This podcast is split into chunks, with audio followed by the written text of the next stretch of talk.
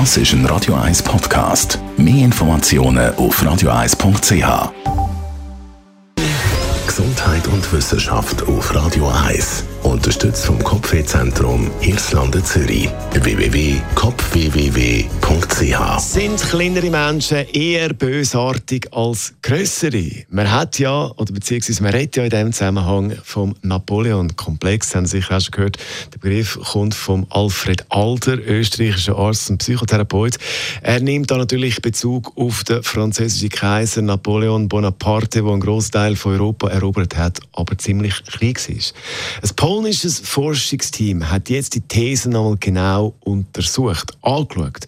Also müssen kleinere Menschen ihre Körpergröße irgendwie kompensieren, nicht nur mit Statussymbolen wie grosse Autos und so weiter und so fort, sondern auch mit einem negativen Verhaltensmuster, Thema Macht, Thema ego egozentrisches Verhalten.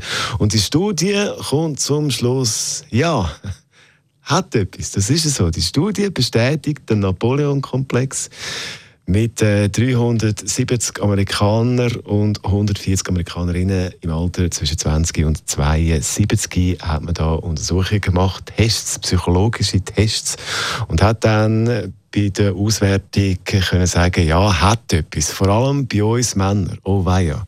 Jetzt die Frage ist natürlich, was ist, was ist, was ist die normale Größe und was ist eben zu klein?